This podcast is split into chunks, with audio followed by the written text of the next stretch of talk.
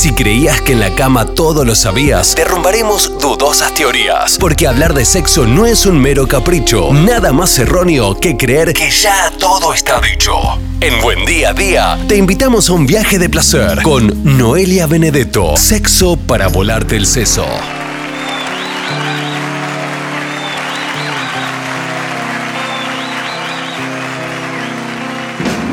Bienvenidos y bienvenidas. Esto es Sexo para volarte el seso una vez más, un clásico de los clásicos de toda la radiofonía del mundo mundial en un punto llamado Córdoba Capital, en un programa llamado Buen Día a Día con la licenciada Noelia Benedetto. Hola licenciada, hola nuestra sexóloga preferida, ¿cómo va? Hola Jero, buen día a todos y a todas.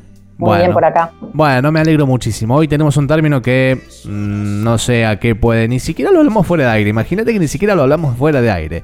Pero está bueno eso, porque ni, ni lo llegué a googlear. Sounding, de sonido, sounding. sí. ¿Qué, ¿Qué, tiene que ver eso con el sexo? En primero, realidad primero cómo ver... se define o cómo se traduce. En realidad tiene que ver con, con sonda más que con sonido, que es eh, la traducción sería como sondeo. Yo pensé que tenía que ver con sound de sonido. No, no, no, es como un poquito más impresionable. Es una, en esto que estamos tratando así como de explorar las prácticas alternativas y no tan convencionales, eh, es una forma de, de, sexo kinky, ¿sí? que ya habíamos hablado que, de qué se trataba. Recordamos un, poquito, era... recordamos un poquito para quien no escuchó alguna vez que, a qué nos referimos con sexo kinky. El sexo kinky sería lo opuesto al sexo vainilla, que es el sexo convencional. Entonces, todo lo que se salga de lo heterosexual, en pareja, eh, generalmente penetrativo, orientado a llegar al orgasmo, eh, a veces también se plantea como con fines reproductivos, es decir, todo lo que se salga de esa línea más conservadora, si se quiere, es kinky. Y este término que estamos trayendo hoy, sounding, que tiene que ver con algo que dijiste recién, sondeo o de sondear, tiene que ver con el sexo kinky. ¿Por qué? Porque justamente es una práctica que no entraría dentro de lo convencional o lo de lo vainilla.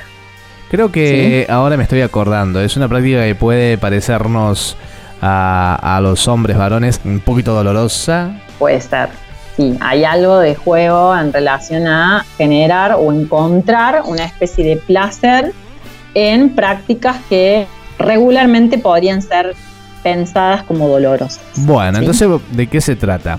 Para contarle a la pipa. Es eh, solamente para genitalidades eh, o para personas con genitalidad de pene, ¿sí? Y lo que consiste es básicamente en excitarse a través de introducir elementos en el canal uretral, ¿sí? En el pene. Si alguna vez estuviste internado y te pusieron una talla vesical, sabrás de qué te estoy hablando. No he tenido la dicha.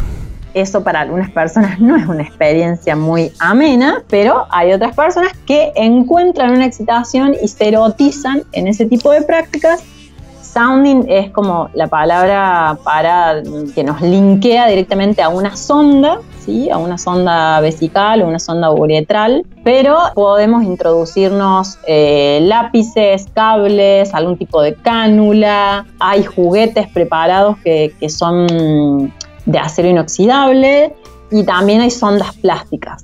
¿sí? Bien. Hay que tratar, obviamente, que ninguna tenga filo. ¿No? Porque si no, tenemos una infección del tracto urinario en puerta, ¿no? Está bien, eh, vamos a aclarar esto. Lógicamente uno tiene que, supongo yo, formarse un poco, conocer un poquito qué y el cómo, porque no es cuestión de agarrar y mandarse algo así como así, ¿no? De hecho, no creo que esté recomendado eh, hacerlo así muy como a, a, secas o a ciegas o sin conocer bien eh, la manera de hacerlo o de introducir algo. Sí, de por sí, digamos, todo lo que sería la uretra es algo factible de dilatar. Lo ideal es no poner cosas ni rugosas, ni sin lubricante, no poner cosas filosas. Obviamente que esa dilatación va a ser como progresiva. Es una práctica que tiene que ser muy cuidadosa. Eh, de más está decir la higiene de las cosas que, pongamos, porque los riesgos de infecciones o bien de, de ciertos rasguños también están como a la orden del día, ¿no?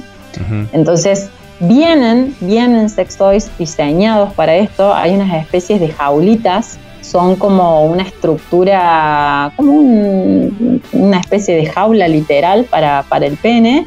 que lo que hacen es justamente, son como curvas y lo que hacen es que el pene que se vaya erectando pelee, digamos, con la forma de la jaula que lo va a tratar de mantener torcido. ¿sí? Eso también genera como una excitación. A veces hay juegos en los que de repente la dinámica es que no erectes, ¿no? Digamos, como, como que está prohibida en la consigna. Es una, pensemos que es una consigna contranormativa, digamos, en el sexo vainilla lo que se apuntaría es que sí o sí erectes. Acá la consigna sería que no llegues a hacerlo. Y en esas jaulitas a veces tienen, digamos, la, lo que sería la sonda uretral, que a veces es de acero quirúrgico o a veces es, es una sonda de, plástico muy, muy finita, para también poder estimular esto. Bien. Bueno, puede resultar desagradable, doloroso y totalmente desconcertante para un porcentaje de la población y para otra puede resultar ser una práctica deseable. De ninguna manera esto implica que sea algo patológico.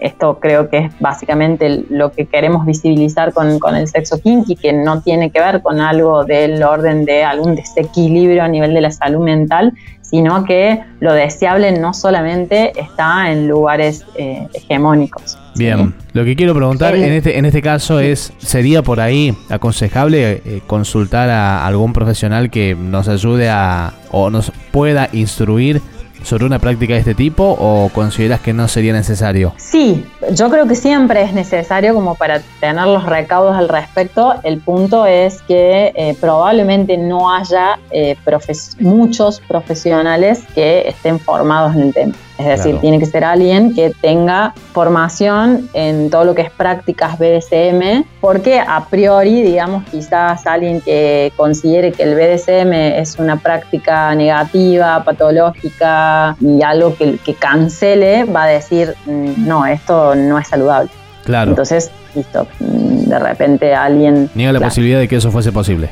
Entonces tendríamos que encontrar a alguien, si bien, digamos, los grupos de, practicantes, de activistas de BDSM tienen formación en esto, ah, no siempre son profesionales de la medicina. A veces sí, hay gente que, reúne las dos cuestiones, ¿no? Claro. Entonces debería ser, obviamente que hay talleres introductorios para esto, digamos, hay para absolutamente todas las prácticas que vos quieras hacer, hasta, no sé, un spanking, que es lo más simple, que es el chirlo en la cola, hasta para eso hay protocolos, ¿no? De decir, bueno, ¿cómo voy a poner el chirlo? ¿Dónde lo puedo hacer? ¿En qué partes no?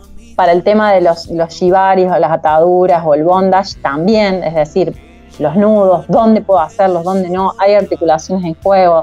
Entonces, la idea es como tener un, mapa de seguridad del cuerpo para poder hacer estas cuestiones y que justamente esto sea placentero y no haya algún tipo de incidente o algo del orden de... Sí, sí, no, lanzarse así como lo loco a, probar como todo y, bueno, porque puede malir saldo, lógicamente. Pero, y en cuanto... La realidad es que esto es placentero, ¿no? Digamos, probablemente el hecho de registrar el llenado de una zona que generalmente lo que hace es expulsar, algo semejante a lo que pasa con el sexo anal, ¿sí? quizás esto resulte placentero para las personas importantes. También en esto que lo hablamos en el muffin, las personas que a lo mejor no erotizan su pene de manera heteronormativa, es decir, la erección para llegar a una penetración, esto de decir, bueno, tener un pene estimulándolo dentro de una jaula o a través de esta sonda, que en realidad es una forma de erogeneizarlo, pero no que vaya hacia lo coitocéntrico, quizás es una forma muy erótica. ¿sí? Bien. Bueno, interesante, ¿no? Interesante. Igual no sé si me animaría, no creo que me animaría eh, jamás. Pero Vos no sos tan team eh, dolor. No, no, no, para nada. Vos sabés que no, no, no, no, no hay, no hay forma. Si hay un dolor o un posible dolor, por ahí una de esas no es, no es el dolor, sino el posible dolor, qué sé yo, a mí Imagínate una vacuna, ya me duele aunque no me duela, por el solo pinchazo. la sensación de la idea del chip, ahora que estás diciendo esto, es importante que esta práctica no se utilice con ningún tipo de anestesia.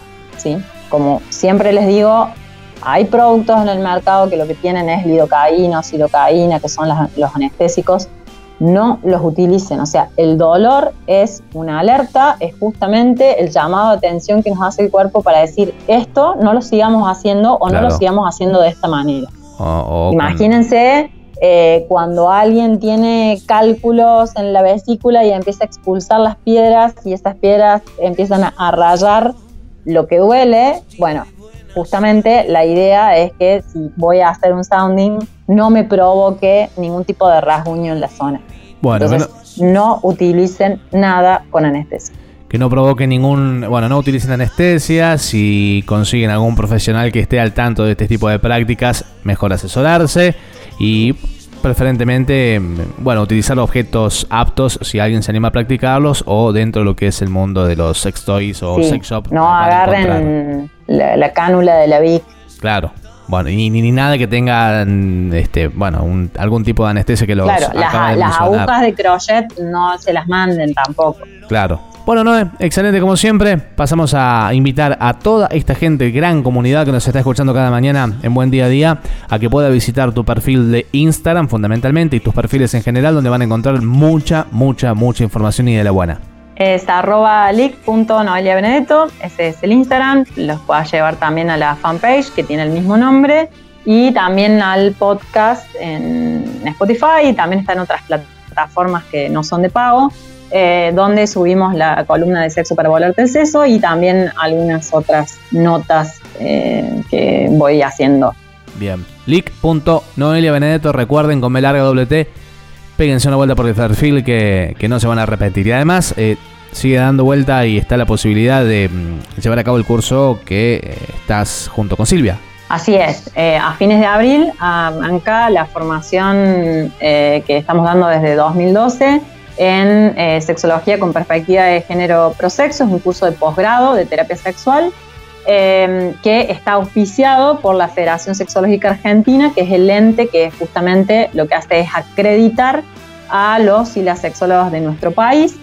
En este caso, como es un curso de sexología clínica, pueden participar del mismo de manera anual en cualquiera de los dos niveles solamente personas de los niveles avanzados, es decir, estudiantes de medicina o psicología, o bien egresados y egresadas de estas carreras. Perfecto, Noé, un gusto y un placer como siempre. Será hasta el próximo martes. Hasta el próximo martes, éxitos para todos y todas.